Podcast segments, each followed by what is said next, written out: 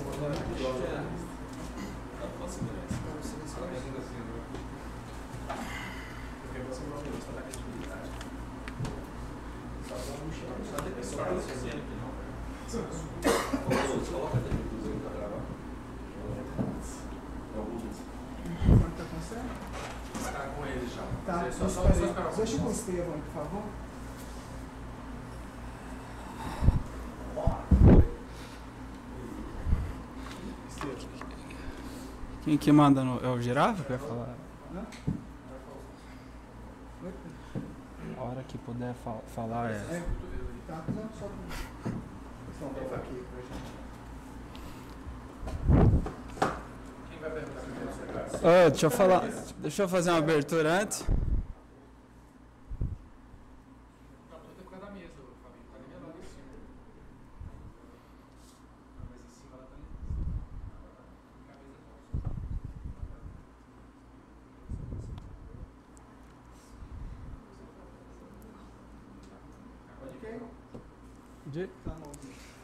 Boa tarde a todos.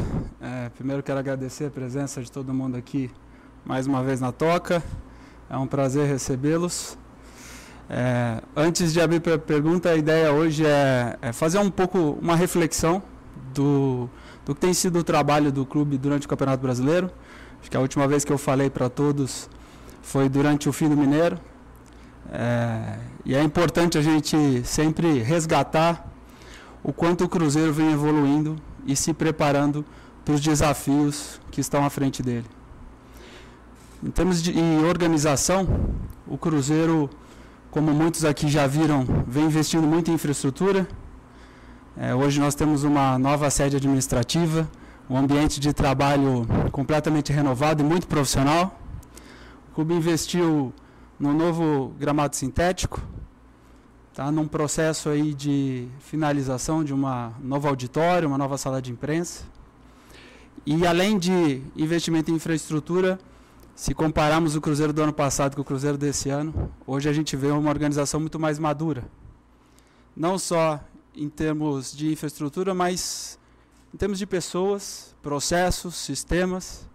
Acho que tudo que o Cruzeiro vem fazendo é, em todas as áreas, área administrativa, financeira, comercial, comunicação, é visando o fortalecimento do clube.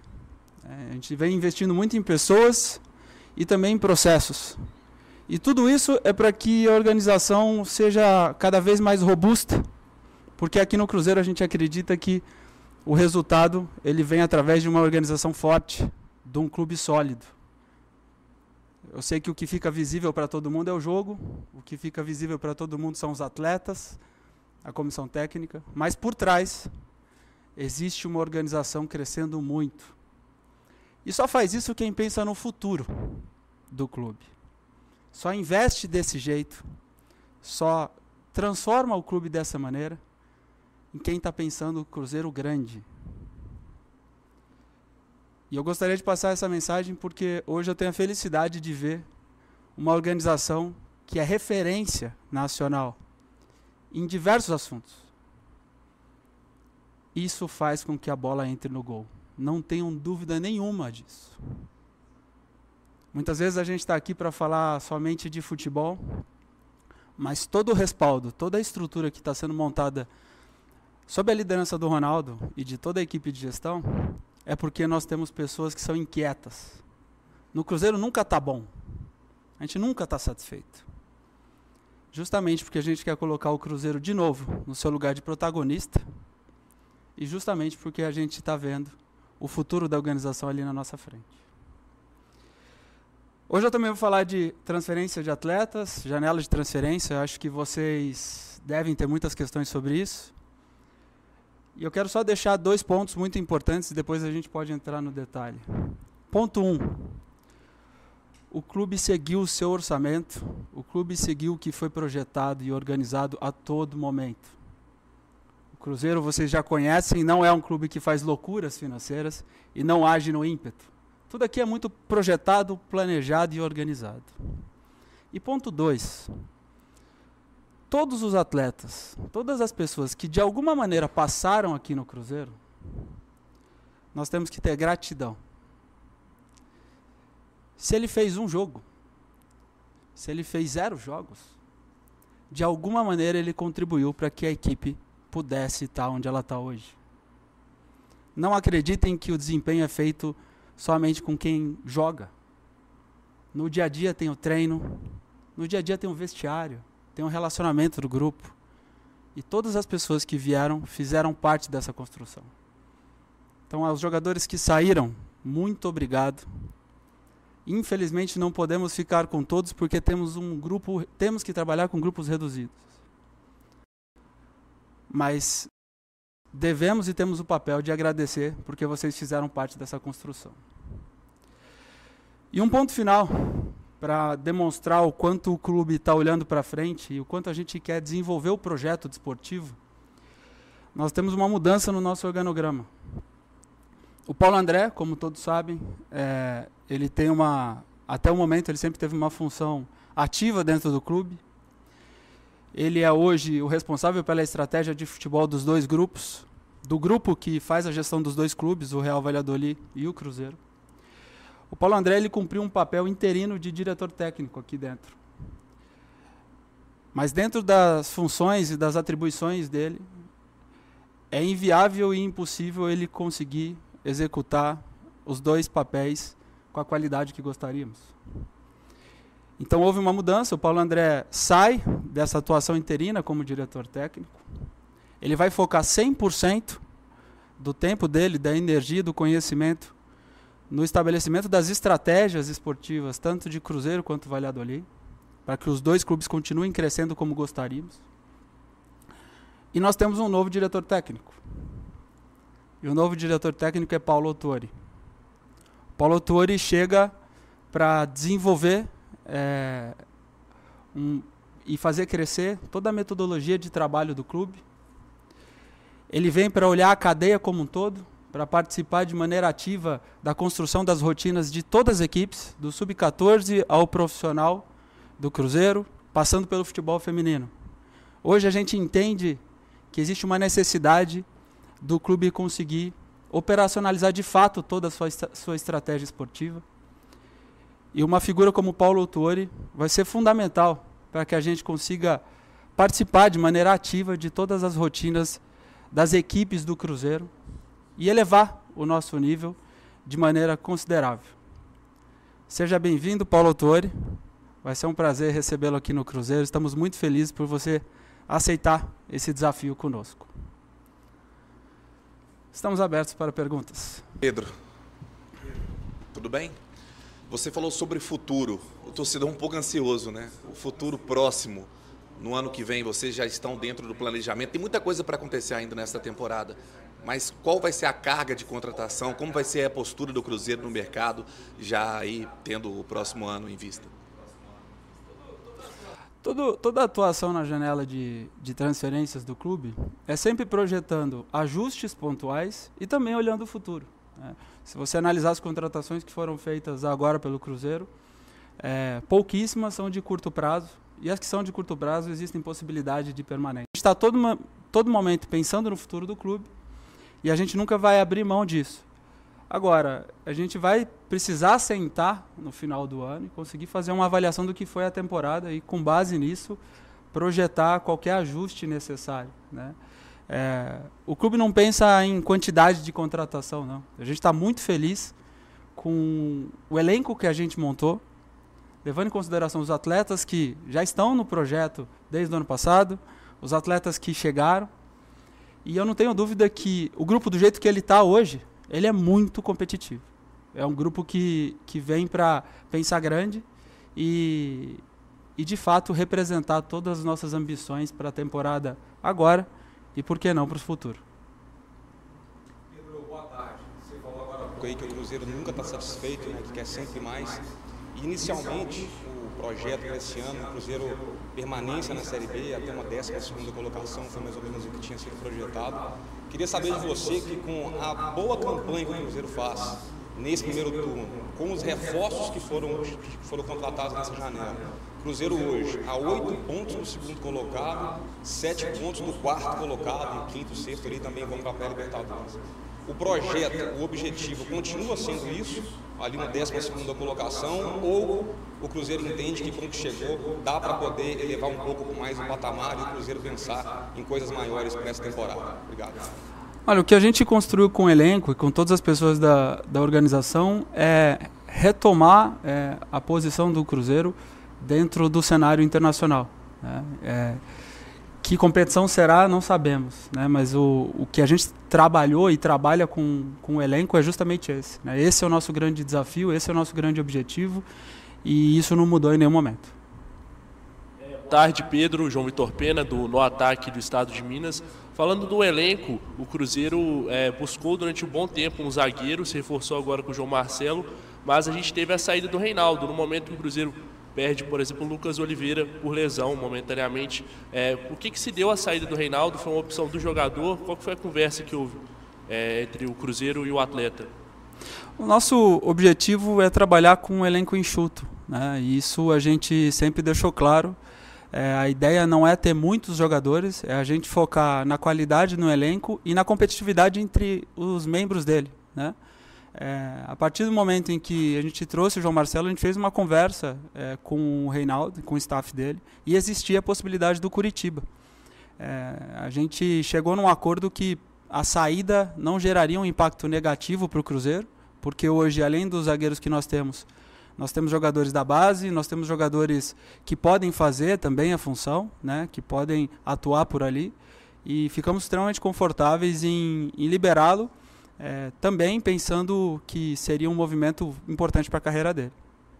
Pedro, boa tarde. No ano passado vocês tinham um planejamento muito certo, economicamente falando, de que jogadores que viessem estivessem dentro do orçamento. Esse ano a mesma coisa. Mas chegaram também atletas de um calibre que talvez o torcedor não esperasse. Queria que você explicasse o quão importante foi também o diálogo com esses atletas, com o staff, para que eles se adequassem a essa realidade do Cruzeiro, pensando né, nesse planejamento de não estourar esse orçamento do Cruzeiro, até mesmo para as próximas temporadas. É, o, nosso, o nosso grande objetivo quando a gente conversa com os jogadores que podem vir para o Cruzeiro é apresentar o projeto. Né? Muitos acabam somente escolhendo, é, fazendo a escolha pela questão financeira, pelo lado financeiro. Mas outros acabam optando por um projeto desportivo. Né? É, escolher um lugar que vão ter qualidade de trabalho, vão ter garantia de recebimento. E isso para a gente faz a diferença. E muitos acabaram optando por Cruzeiro, mesmo com propostas financeiras que eram maiores. E é esse tipo de jogador que a gente quer contar. Né? É o perfil de jogador que está vindo pelo trabalho, né? que está vindo por tudo que o Cruzeiro representa e não somente pelo dinheiro que está na mesa. A gente sempre vai buscar esse perfil, porque a gente acredita que esse perfil é o perfil que vai se integrar e vai se adequar à nossa cultura. Pedro, Adroaldo Leal, Rede 98. Você disse que o projeto do Cruzeiro está sempre voltado para o longo prazo, né, para a continuidade do clube, enfim. Queria saber de você a respeito das categorias de base que você informasse para o torcedor, que sempre para, a gente pergunta na rua, e os garotos? Alguns jogadores, por exemplo, como o Everton, Juan Santos, Ian Lucas, Arielson, esses atletas serão emprestados, terão mais rodagem. E o que o Cruzeiro está fazendo de agora em diante para fazer algo diferente em relação às categorias de base, para que ele possa voltar a ser um clube revelador, né, que tem o ganho técnico e também financeiro? Acho que tem, tem vários pontos aí que são importantes. Né? É, o Cruzeiro, quando a gente chegou, já falei isso mais de uma vez, né? O, as categorias de base elas estavam num, num, cenário extremamente complicado. Né? Primeiro, em termos de infraestrutura, a Toca 1 estava distante do que a gente vê em termos de melhores práticas aí, nem estou falando internacionais, mas nacionais. Tem clubes que estão muito na frente do Cruzeiro em termos de infraestrutura de trabalho. Condições é, oferecidas para o desenvolvimento não só técnico, tático, mas humano também. A gente via a necessidade de melhoria. E hoje o clube vem atuando muito nisso. Né? A gente foca hoje em muito em oferecer mais qualidade de serviço do que é, querer ter muito jogador, uma quantidade muito alta. A gente não sabe trabalhar desse jeito. Né? E o Cruzeiro não tinha captação. Né? Então agora a gente tem um setor de captação extremamente qualificado. Então, se você analisar os movimentos que foram feitos na base de, de, do ano passado para cá, a gente vem atuando muito na captação de jovens talentos. Agora, existe um processo também que é o processo de transição. O processo de transição do jovem do sub-20 para o profissional, ele não é retilíneo. Ele não acontece do dia para a noite. Né? O que a gente fez para que o Cruzeiro pudesse melhorar isso? A gente aproximou. A gente aproximou a categoria sub-20 do profissional. A gestão do sub-20 e do profissional é a mesma, são os mesmos profissionais. Né? É, o, a equipe do sub-20 responde diretamente ao departamento de futebol profissional. Né? Isso facilita demais a integração. Todos esses jogadores, eles participam de treinamentos diariamente com a equipe profissional. Então não é que eles não estão sendo vistos, eles estão sendo vistos. Agora, se eles estão prontos, é um outro debate. E existem duas formas de você é, fazer com que esses atletas continuem se desenvolvendo. Um, é trabalhá-los dentro da Toca 2 e dar oportunidade para que eles consigam melhorar. E, e outro, é emprestá-los para que eles consigam se desenvolver e continuar crescendo. Né? Porque o jogador também cresce sendo exposto, jogando e, sendo, e, e passando por algumas etapas pra, até que ele esteja pronto para um nível de exigência de Série A. A gente está falando de Série A do Campeonato Brasileiro. Né? Não dá para também a gente simplesmente colocar por colocar, porque aí você acaba prejudicando o desenvolvimento do jovem talento. Tudo isso está na mesa, tudo isso a gente está fazendo, tudo isso está em curso. E eu não tenho dúvida nenhuma que no médio prazo o Cruzeiro vai voltar a formar atletas, mas a gente precisa conter um pouco a ansiedade, porque, como todo projeto de base que existe, as coisas não acontecem do dia para a noite e a gente toma muito cuidado para conseguir fazer isso da melhor maneira.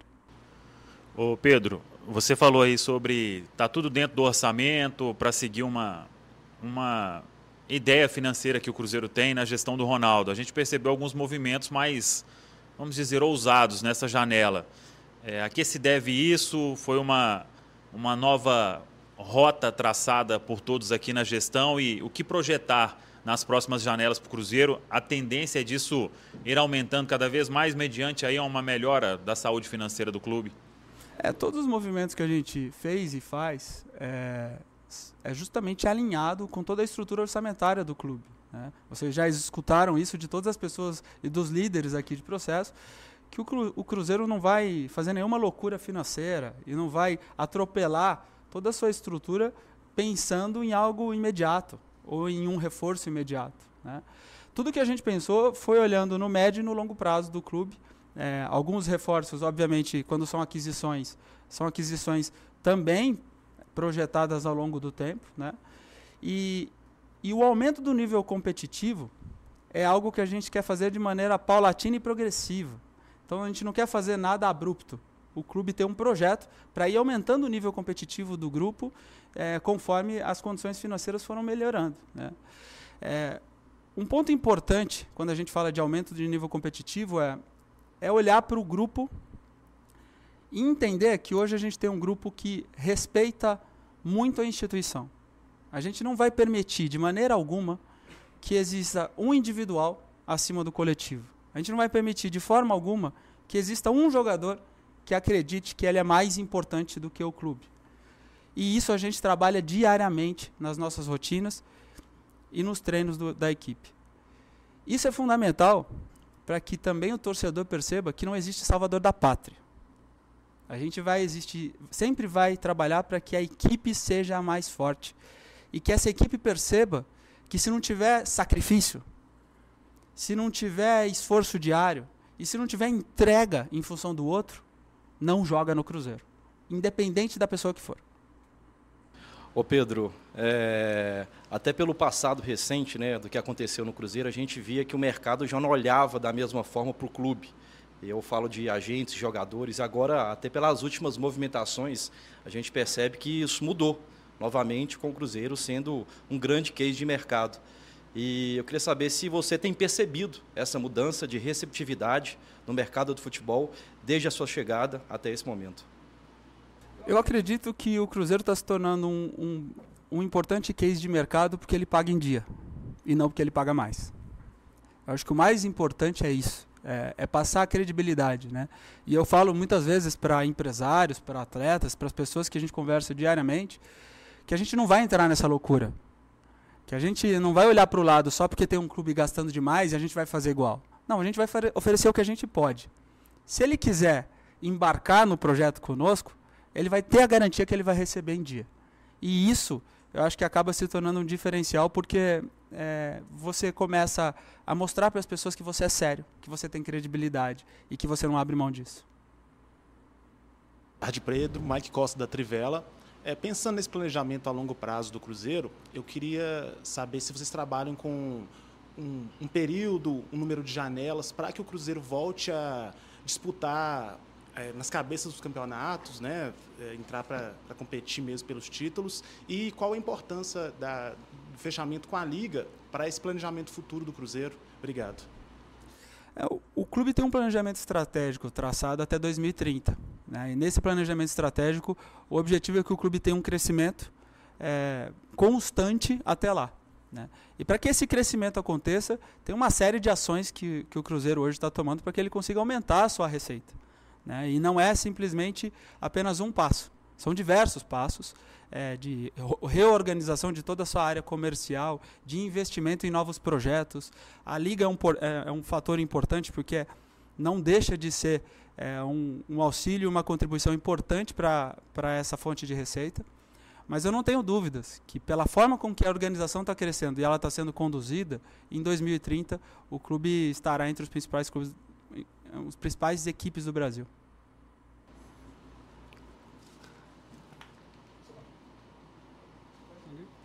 É, Pedro, recentemente foi noticiada aí uma proposta né, pelo atacante Bruno Rodrigues. Eu queria que você falasse sobre essa oferta, como é que está essa condição, a situação com o jogador, se o Cruzeiro é, já resolveu toda essa situação com os empresários do atleta e como é que está a situação atual do Bruno, que tem contrato ainda de empréstimo com o Cruzeiro, mas como que ficou toda essa situação sobre a proposta que ele recebeu?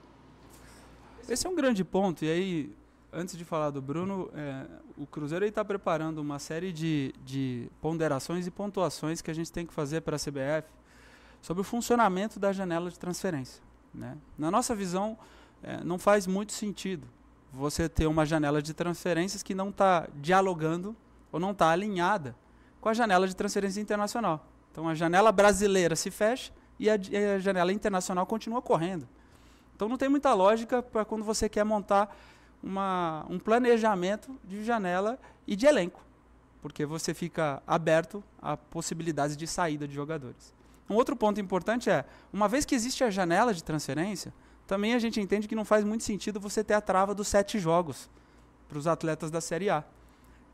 A trava dos sete jogos ela existiu para que os jogadores não pudessem sair a qualquer momento. Uma vez que existe a janela, você acaba limitando a possibilidade de troca de jogadores entre equipes da Série A. Eu entendo que é um ponto também que deve ser evoluído. Né?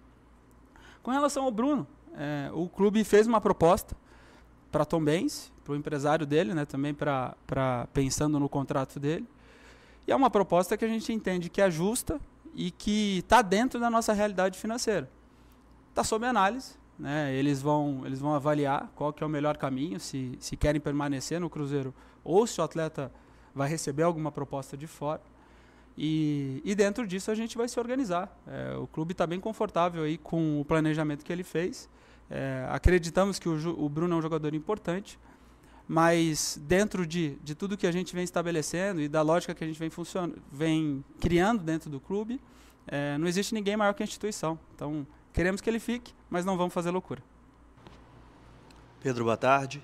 É, queria te perguntar como que funciona o trabalho da, do departamento de mercado do Cruzeiro, como que isso tem funcionado, como que vocês conseguiram reestruturar esse departamento de mercado do clube e quais os desafios que, você, que esse departamento e vocês como um todo têm, têm enfrentado dentro desse mercado, dessa disputa aí por, por atletas e, e observação desses atletas. É, a gente tem uma, uma equipe é, com um número de pessoas até que considerável, né? A gente tem uma equipe de scouting com três profissionais monitorando mercados específicos, mercados em que o Cruzeiro consegue ser competitivo. E também a gente tem um head de mercado que é o, a pessoa que fica monitorando as possibilidades e a viabilidade do negócio. Né? É, não adianta nada você encontrar o atleta se ele não for viável e não entrar dentro da estrutura financeira do clube. Essas pessoas trabalham é, o tempo todo procurando antecipar os cenários. Né? Para quando chegar a janela, você ter vários cenários aí já mapeados para a gente poder atuar. É, eles foram fundamentais aí para que o clube pudesse fazer essa janela e eu não tenho dúvida que a gente vai continuar melhorando isso para que nas próximas a gente consiga ter um nível de assertividade muito alto.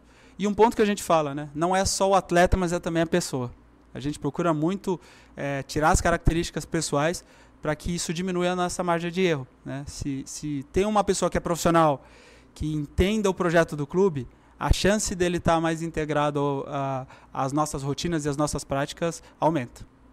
Ô, ô, Pedro, com relação ao novo estádio, tem alguma novidade? Terreno em Nova Lima, alguma coisa nesse sentido? E até para falar e seguir falando de estádio, o acordo com o Mineirão é, tem está nos mesmos moldes? Está previsto a assinatura para as próximas semanas? Tem uma data já pensando nesse sentido? Olha, o, o departamento de futebol ele, ele toma um tempo já considerável e, e a janela de transferência, então, você não imagina o quanto que, que ela tira o nosso sono. É, o Gabriel Lima vai ser a pessoa mais adequada para responder.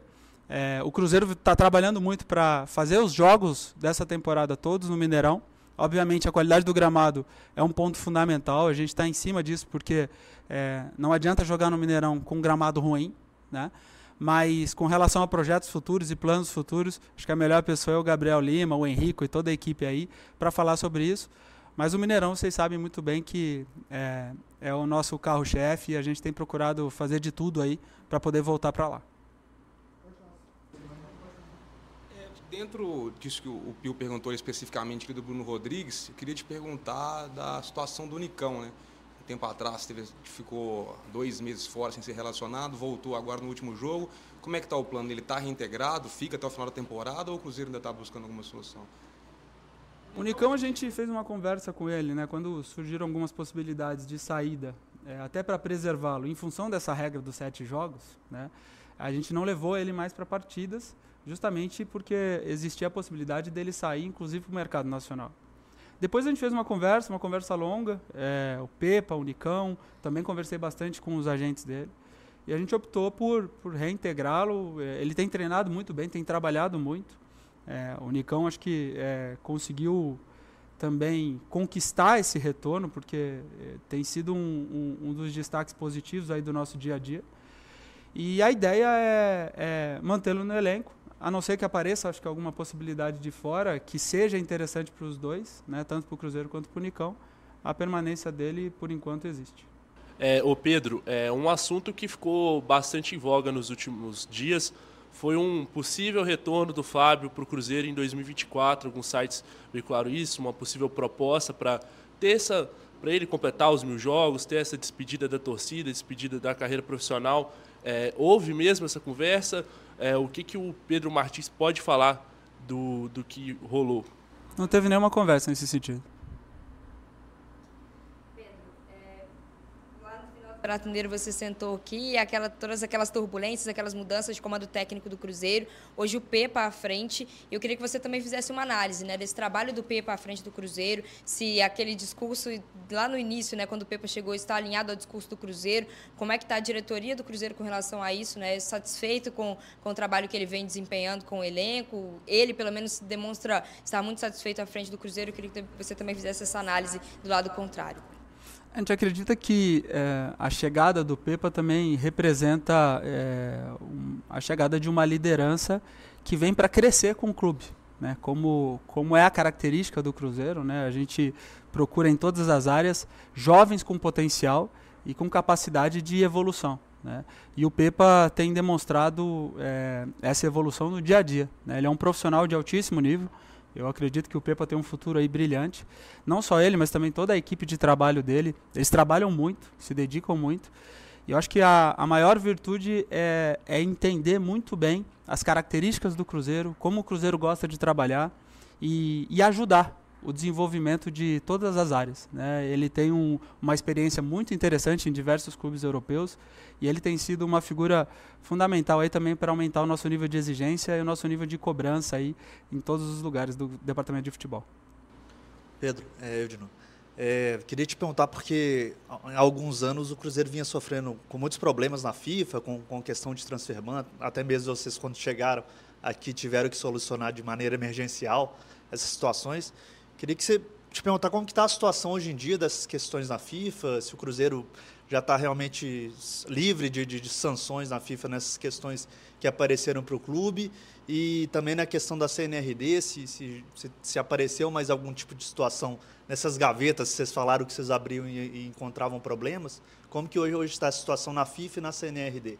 Acho que uma das maiores virtudes aí de toda a nossa equipe de trabalho, como eu vinha falando no início do papo, é, é a gente conseguir criar previsibilidade. Né? Hoje a gestão do clube ela está muito preparada e muito organizada até para antecipar esse tipo de problema. Né? Então hoje a gente tem um departamento que é sólido o suficiente para conseguir prever é, qualquer tipo de surpresa que possa acontecer e qualquer tipo de dívida que não tenha sido mapeada. Acho que o clube hoje está muito confortável com isso. O conforto em poder em prever e não em conseguir pagar, porque para pagar o dia a dia ele é duro, é complicado. Né? O Cruzeiro hoje ele está muito organizado, mas ele ainda tem é, uma dificuldade muito grande para lidar com o passado aí que, que, que existiu e que por algum tempo ainda vai impactar o fluxo de, de caixa do clube, mas hoje o clube está muito organizado para não ter nenhum tipo de surpresa. Cruzeiro acertou com alguns jogadores por empréstimo, esses jogadores vieram com cláusulas futuras de compra. Essas cláusulas são pensadas é, para o ano que vem.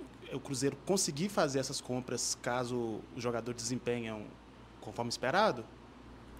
É, todas a, sempre, toda negociação né, que a gente faz, a gente sempre procura salvo um ou outro caso, a gente procura estabelecer uma, uma opção de compra, justamente porque você precisa prever o sucesso. Né? É, e, e, dentro disso, você procura também criar, é, dentro dessa opção de compra, um fluxo de pagamento que possa ser confortável para o clube executar. Né? Então, dentro disso, em todas as negociações, a gente procura é, colocar para que, que, caso exista essa possibilidade, o clube consiga executar.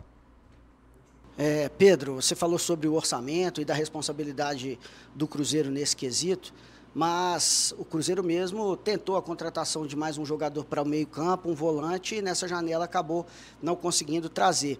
Ainda é orçamento para trazer atletas ainda até o final do ano. A janela está fechada, é claro, mas se aparecer alguma oportunidade para o Cruzeiro que tenha que haver algum tipo de pagamento, o Cruzeiro também poderia fazer essa contratação? Primeiro que, se eu for fazer um scout de todos os nomes que vocês falaram que o clube estava contratando, a taxa de acerto é baixíssima, tá? Eu queria dar esse feedback para vocês, tá bom? E então assim, todos os nomes que aparecem muitas vezes na imprensa não necessariamente quer dizer que a gente está contratando, né? É, hoje o clube está extremamente confortável com o elenco que está montado, pensando daqui do fim da janela até o final do ano. Beleza, obrigado, Pedro. Obrigado a todos.